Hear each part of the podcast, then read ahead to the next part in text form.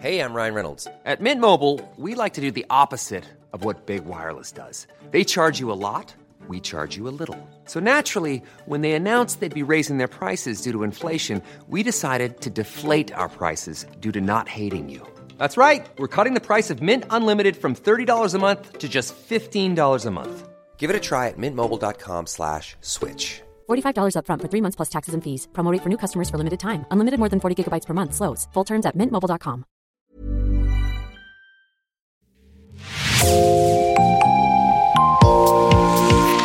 Bonjour et bienvenue dans Podcasting, l'actu dans la poche, le podcast quotidien d'actualité du Grand Sud-Ouest. Chaque jour, suivez-nous à la découverte de l'information régionale avec les journalistes et chroniqueurs du territoire.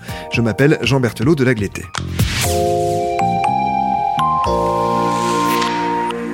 J'évoquais à l'instant le territoire, nous allons justement en sortir un peu aujourd'hui et évoquer toujours l'Ouest, mais pas le Sud-Ouest.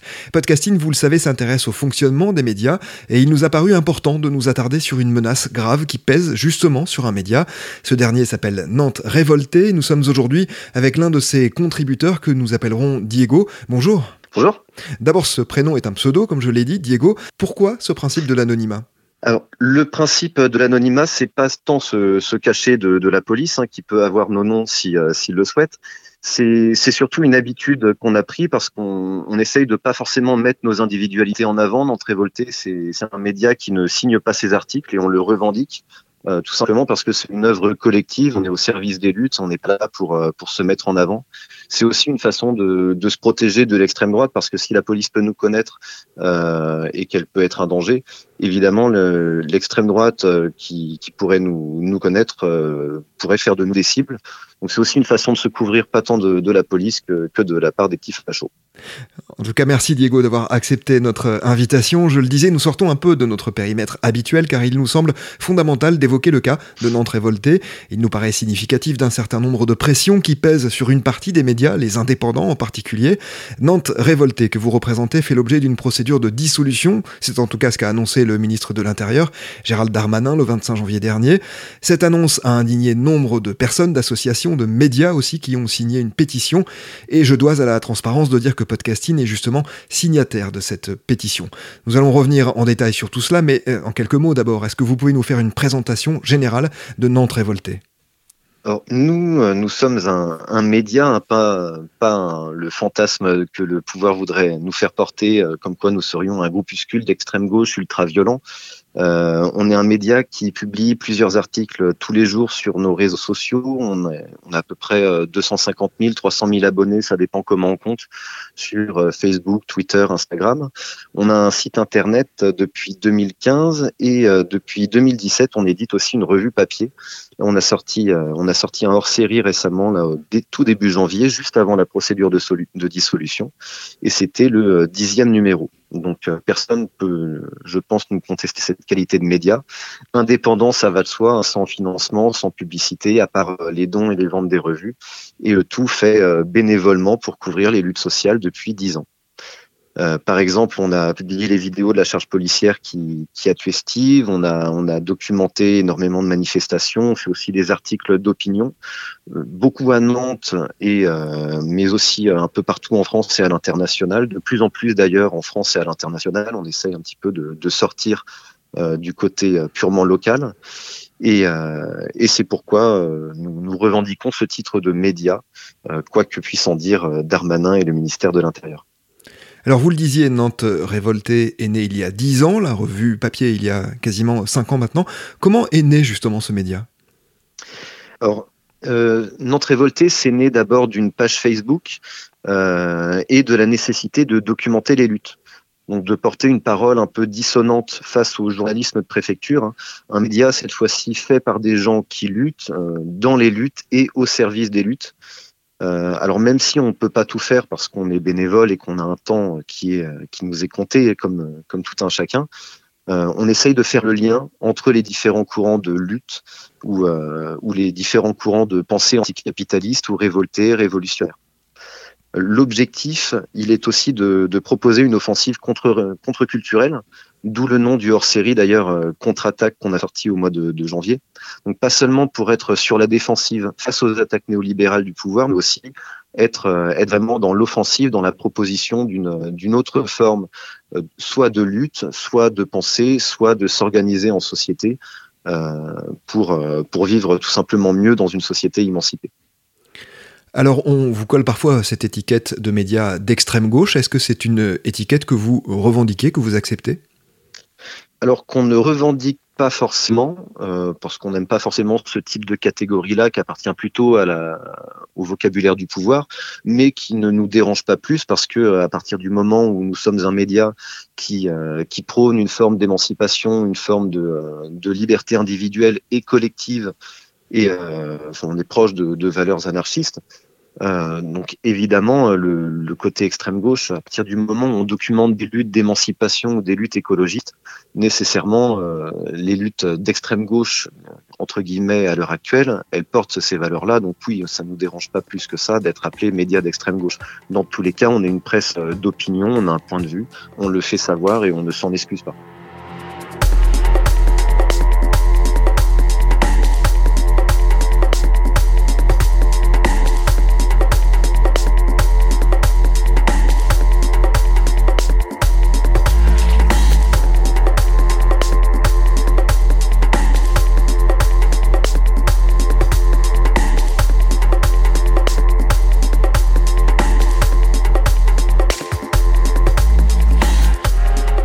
Combien de personnes composent Nantes euh, révoltée et qui sont-elles En tout cas, quels sont leurs profils?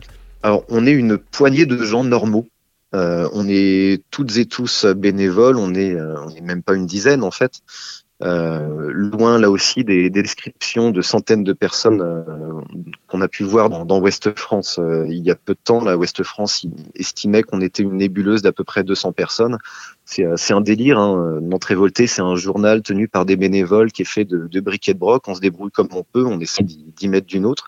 Et j'ai l'impression qu'on fait quand même du bon travail, vu les bâtons que Darmanin nous met dans les roues. Donc, euh, donc on est loin de l'image de groupes armés cagoulés du soir au matin, organisant des actions violentes juste par passion sanguinaire que le pouvoir essaye de nous coller. Euh, nous, en fait, on est des gens normaux, on se cache pas vraiment. On est des gens qui luttent, euh, on a des, syndiqués ou pas, on a des personnes qui travaillent, d'autres qui peuvent pas travailler. On a des gars et des filles. Autrement dit, on est les gens de Nantes, ils nous connaissent. Euh, ils peuvent nous trouver en manif lorsqu'on vend nos revues. Euh, on est loin de l'image de groupe fantomatique qu'avait décrit Quotidien, par exemple, euh, qui a fait croire dans un de ses reportages qu'ils ne nous avaient pas trouvé. En fait, ils ont fait trois interviews, enfin des interviews avec trois d'entre nous, et, et ça collait très clairement pas à leur script. nous, on peut nous trouver, on est là et on, on mord pas. En tout cas, on mord pas les gens qui ne sont pas Gérald Darmanin. Vous parliez du quotidien euh, Ouest France, euh, du quotidien régional, mais la réputation de Nantes révoltée a commencé à dépasser le cadre régional. Au moment de la zone à défendre, la ZAD de Notre-Dame-des-Landes, au milieu des années 2010, hein, on se souvient de ce projet d'aéroport près de Nantes, finalement abandonné en 2018 devant la mobilisation de centaines de personnes. De quelle manière aviez-vous documenté cette lutte? Alors principalement avec des, des reportages, euh, des reportages sur place ou des, des, reportages sur les manifs ou sur les luttes écologistes en lien avec Notre-Dame-des-Landes. Hein, un des slogans principaux de, de la ZAD de, de Notre-Dame-des-Landes, c'était contre l'aéroport et son monde. Donc quand on documente les luttes écologiques hors ZAD, bah, c'est aussi pour appuyer la ZAD. Euh, et puis évidemment aussi en relayant les appels à manifestation, en essayant de, de fédérer les personnes, de les informer sur l'importance de ces luttes écologistes. Il y en a plein d'autres, hein, mais Notre-Dame-des-Landes, c'est vrai que c'était un, projet tellement démesuré, tellement abusé, tellement euh, enfin bourré de, de petits coups bas politiques par une élite locale. Enfin, c'était c'était un gouffre financier, c'était un gouffre écologique, c'était un gouffre social il n'y avait rien à garder dans ce projet-là. Il y avait une vraie mobilisation puissante qui, euh, qui affrontait directement le pouvoir. Donc, euh, donc nous, on a essayé de, de jouer un rôle là-dedans, de les soutenir. Et euh, je ne sais pas si on a tant pesé que ça dans la balance, mais force est de constater qu'à l'heure actuelle, le projet il a été abandonné. Et, euh, et c'est tant mieux, on s'en félicite. Euh, par exemple, nous, on a publié là, il y a quelques jours un, un reportage anniversaire pour la manifestation du 22 février 2014 d'une manifestation qui avait eu lieu à Nantes contre l'aéroport. Et, euh, et, à l'époque, les journaux tournaient en boucle pendant plusieurs jours sur la ville dévastée, sur la sauvagerie des zadistes. Ouest France avait même publié des photos de, personnes identifiées comme des casseurs et la préfecture avait lancé des appels à la délation. Nous, on avait choisi l'angle des violences policières hein, sur cette manifestation-là. Ils avaient, euh, ils avaient éborgné trois personnes, quatre personnes, je crois. Euh, ils avaient blessé des centaines d'autres. C'était, c'était un véritable carnage. La police était totalement en roue libre. Euh, et donc, on a choisi la dénonciation de ce dispositif qui était délirant, euh, de l'organisation de la violence par la préfecture, de la critique du discours médiatique. Donc, quand on parle de journalisme de préfecture, il faut vraiment le prendre au sens littéral. La police, elle est le premier fournisseur d'informations de Ouest France, par exemple. Le fait divers, c'est leur fonds de commerce. Donc, le journal, il relaie la parole policière sans version opposée ou presque. Donc forcément, hein, ils vont pas mordre la main qui les nourrit. Nous, on se propose vraiment de, documenter les luttes sans cet aspect-là, euh, avec un vrai rôle de contre-pouvoir, un vrai rôle journalistique. Même si on est bénévole, on fait ce taf-là tout simplement parce qu'on n'est pas soumis aux autorités, et c'est bien ce qui, ce qui nous reproche. Donc l'ASAD de Notre-Dame-des-Landes, comme d'autres types de luttes, on a essayé de les soutenir tout simplement en portant cette parole, en essayant de médiatiser ces idées-là, euh, qui avaient énormément de mal à passer dans d'autres journaux ou revues.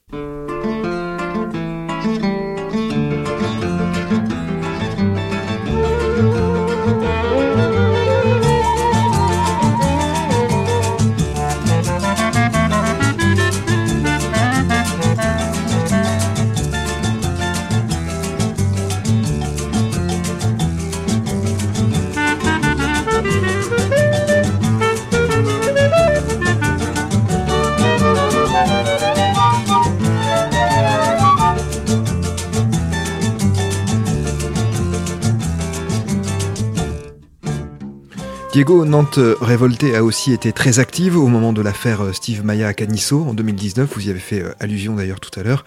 Ce jeune homme de 24 ans qui était décédé le soir de la fête de la musique, lui et six autres personnes qui, elles, avaient euh, survécu, étaient tombés dans la Loire à la suite de l'intervention de la police qui souhaitait disperser les participants d'une soirée techno. L'enquête est toujours en cours et trois hommes sont mis en examen à ce stade. Le commissaire Chassin, l'ancien préfet d'Arcourt, et son ex-directeur de cabinet, Johan Mougenot.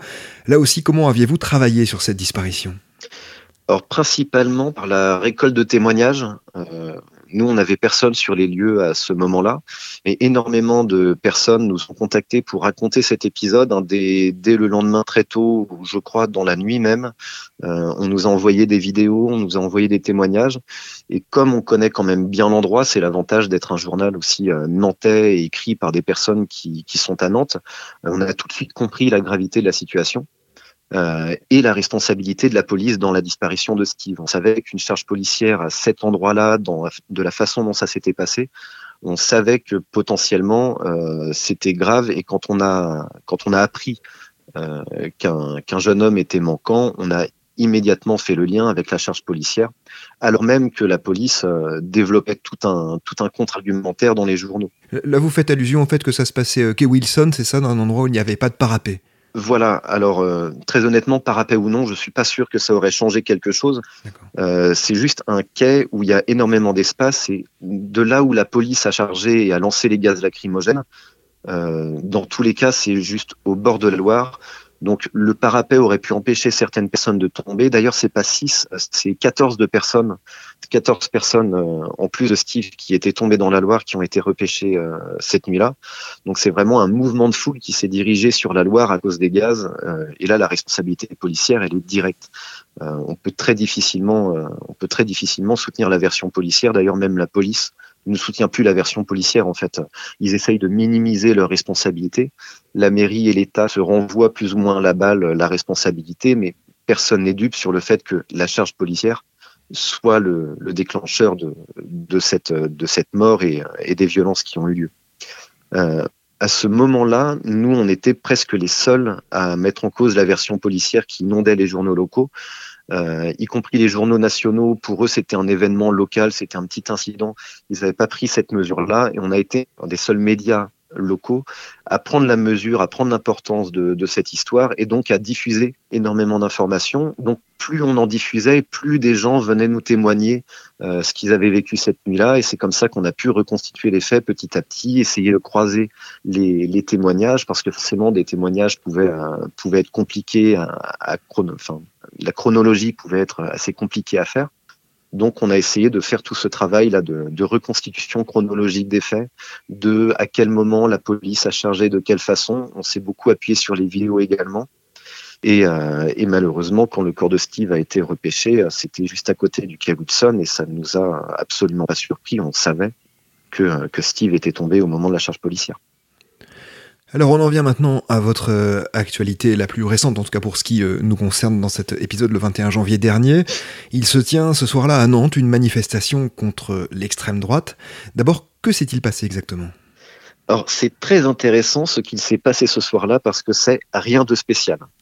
Euh, il ne s'est absolument rien passé de plus que dans des tas de manifestations.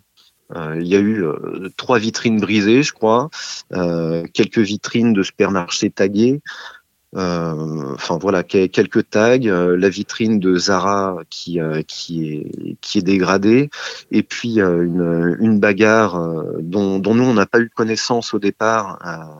On, on, nous l'a on nous l'a raconté, c'est les témoignages qui nous ont indiqué qu'il y avait une bagarre aussi.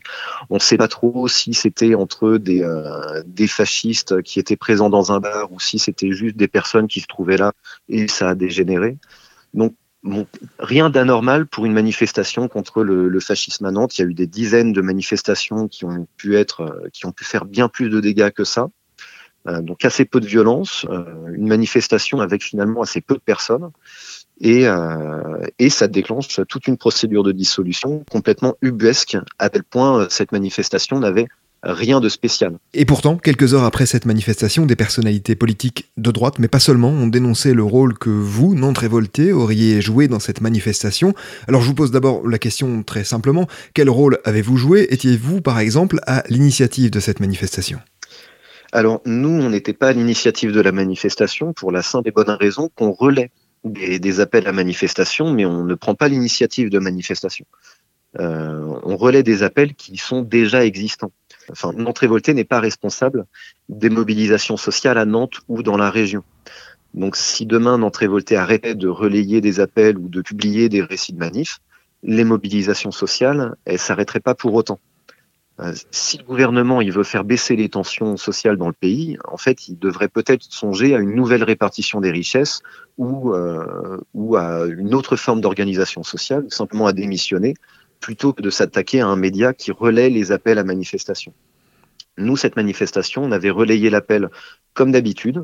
Euh, C'était un appel de la part de plusieurs collectifs, d'organisations, qu'elles soient autonomes, étudiantes, syndicales. Euh, D'ailleurs, le, syndicat solidaire le rappelle très bien dans, un communiqué de, soutien qu'ils ont fait. Euh, si vous voulez dissoudre Nantes Révolté pour cette manif, il faudra aussi dissoudre notre syndicat, hein, je, je, cite de mémoire. Donc, quand une organisation syndicale nous soutient de cette manière, ça pèse vraiment dans la balance et ça nous a vraiment fait plaisir de voir que ben, les organisations qui avaient appelé euh, nous soutenaient et, euh, et, montraient bien que la manifestation n'est vraiment qu'un prétexte totalement bidon. Euh, leur objectif, c'était juste de montrer les muscles en pleine période électorale. Darmanin, prépare la campagne d'Emmanuel Macron. Il a peur d'être débordé par la droite euh, par Valérie Pécresse, Marine Le Pen ou, ou Éric Zemmour. Euh, lui qui trouvait Marine Le Pen trop molle, il fallait bien aussi montrer qu'il est capable de faire ce travail de répression, euh, avoir aussi sa, sa, petite autorité sur les groupes d'extrême gauche. Donc, euh, dont Gérald Darmanin a saisi cette occasion, mais qui n'est au final qu'un prétexte. Cette manifestation, ça n'est qu'un prétexte électoral pour, pour nous interdire et montrer les muscles. En fait, c'est moins un message envoyé à la gauche qu'à la droite pour dire regardez, je fais quelque chose aussi contre les groupes de gauche.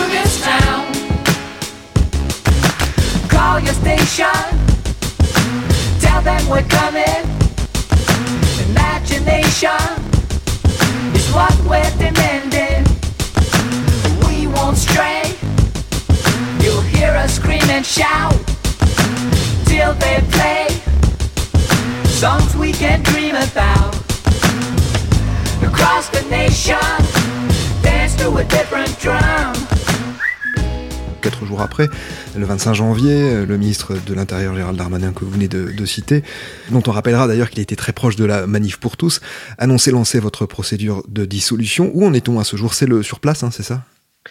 Alors pour le moment, c'est le sur place tout simplement parce qu'on n'a rien reçu d'officiel, on n'a pas reçu de courrier tous les jours.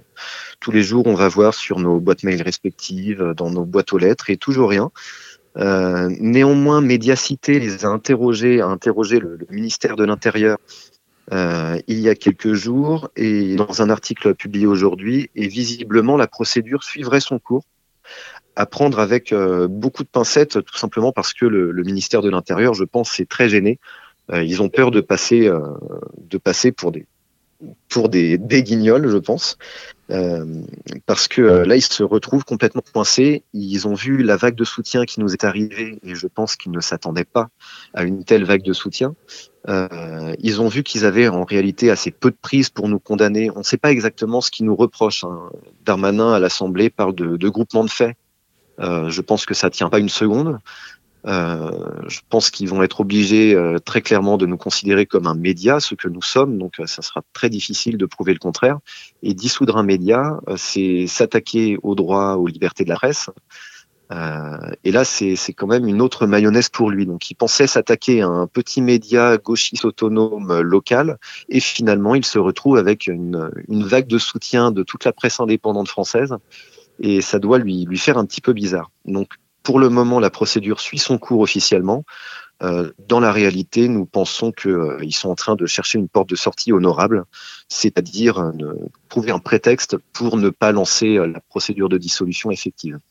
Néanmoins, ça reste quand même une épée de, de Damoclès au-dessus de nos têtes. Hein. Ça, ça, pourrait arriver d'un jour à l'autre. On s'attend, on s'attend à ne rien recevoir, mais on ne sait jamais. Ça pourrait très bien tomber demain, après-demain. Oui, très rapidement après cette euh, annonce, vous avez lancé une pétition que l'on mettra hein, d'ailleurs euh, dans le lien de cet épisode. Elle compte euh, aujourd'hui plus de 41 000 soutiens, des lectrices, des lecteurs, mais aussi des citoyennes et des citoyens attachés à la liberté de la presse, des personnalités, des médias aussi, dont podcasting, je l'ai dit, des associations. Qu'est-ce qui est en jeu pour vous? Qu'est-ce qui fait qu'autant de monde se mobilise? Alors, ce qui est en jeu, c'est à la fois des libertés fondamentales, hein, c'est la liberté de la presse, mais il faut bien comprendre que notre dissolution, ça n'est pas la première. Euh, il y en a eu d'autres auparavant, mais c'est une nouvelle étape dans la montée autoritariste à, laquelle on assiste depuis euh, des mois et même des années. Donc, avant, le pouvoir s'attaquait à des minorités qui avaient peu de défenseurs. Je pense par exemple au, CCIF que qu'on avait soutenu à, à l'époque de sa dissolution. Euh, mais euh, ils, ils n'avaient pas une défense, ils n'avaient pas reçu les soutiens qu'ils auraient mérité face à cette dissolution. Et ici, on franchit un nouveau palier et on s'attaque directement à la presse d'opinion, à, à l'opposition au pouvoir. Donc le pouvoir, il ne devait pas s'attendre ouais, à, une, à une réaction de, de telle ampleur. Hein. Ils, ils, ont dû se dire qu'il y aurait quelques soutiens du côté de l'extrême gauche comme pour le, comme pour le CCIF. Et finalement, ils, ils se sont pris une, une vague de soutien qui, nous, nous a vraiment fait chaud au cœur. Aujourd'hui, dans quel état d'esprit se trouve l'équipe de Nantes révoltée? Quel est l'avenir pour votre média? Alors, on reste inquiet parce que la dissolution, ça reste une épée de, de Damoclès. Donc c'est vrai que c'est quand même une source d'inquiétude et, euh, et c'est fatigant de se dire que le ministère de l'Intérieur enquête sur nous, essaye de trouver un moyen de nous faire taire. Euh, c'est euh, assez, euh, assez fatigant nerveusement. Néanmoins, on continue à publier nos articles et on le fait toujours euh, comme d'habitude sans concession. On essaye de le faire aussi souvent avec beaucoup d'humour, avec de l'acidité. On continue à faire des détournements, on continue à faire de l'information, des articles de fond aussi. Euh, très honnêtement, on ne va pas s'arrêter à, à, cause d'un tocard comme Darmanin. Euh, au contraire, on, cette histoire elle nous a fait prendre une, nouvelle dimension. On est davantage connu, euh, notamment dans l'est de la France. La région nous connaissait déjà bien, mais on a tendance à avoir une audience qui s'élargit sur le territoire national et même international. Actuellement, on prépare une nouvelle revue papier. Euh, pour début avril, avant les présidentielles, on va essayer de, sortir une nouvelle revue. On va peut-être même se, restructurer, essayer de, grossir ou solidifier nos rangs pour être encore plus solide, publier plus régulièrement, euh, voire peut-être euh, avoir des salariés pour, pour abattre du boulot, parce que mine de rien, être bénévole, c'est énormément de boulot à abattre. On a reçu euh, là énormément de commandes après l'annonce de la dissolution. Et c'est vrai que ça a été très compliqué pour nous à, gérer parce que bah, c'était quasiment plusieurs postes à plein temps juste pour gérer les, commandes et c'était pas toujours euh, évident de, mêler ça et, euh, nos vies aussi euh, personnelles, professionnelles, militantes. Donc, là, on va essayer de, grossir et, vous aurez bientôt des nouvelles, je pense, avec la sortie de la revue sur, sur le Nantes révolté 2.0 après avoir défait Darmanin. Et on les relaiera avec euh, grand plaisir, bien sûr, ces nouvelles. Merci beaucoup, Diego, d'avoir été notre invité au micro de podcasting. Ben, merci beaucoup pour, euh, pour l'invitation. Ça fait vraiment plaisir d'avoir des, des médias qui, euh, qui s'intéressent à tout ce qui se passe et qui, et qui font taf, tout simplement. C'est la fin de cet épisode de podcasting. Rédaction en chef Anne-Charlotte Delange, production Juliette Brosseau, Juliette Chénion, Clara Echari, Myrène Graïco Echea, Mathilde Deleuil, Ombre Rosala et Marion Ruot, iconographie Magali Marico, programmation musicale Gabriel Taïeb et réalisation Olivier Duval. Si vous aimez podcasting, le podcast quotidien d'actualité du Grand Sud-Ouest, n'hésitez pas à vous abonner, à liker et à partager nos publications. Retrouvez-nous chaque jour à 16h30 sur notre site et sur nos réseaux sociaux, ainsi que sur ceux des médias indépendants de la région qui sont nos partenaires. Retrouvez-nous aussi sur toutes les plateformes d'écoute dont Spotify, Deezer, Apple Podcast ou Google Podcast. Podcasting, c'est l'actu dans la poche.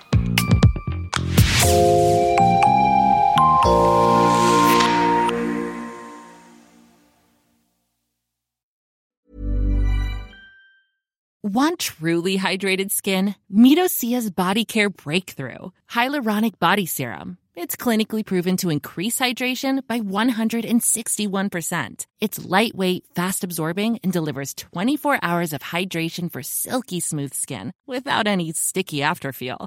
Treat your skin to clean, vegan skincare from Osea. Get 10% off your first order with code SUMMER at OseaMalibu.com. That's O S E A Malibu.com code SUMMER.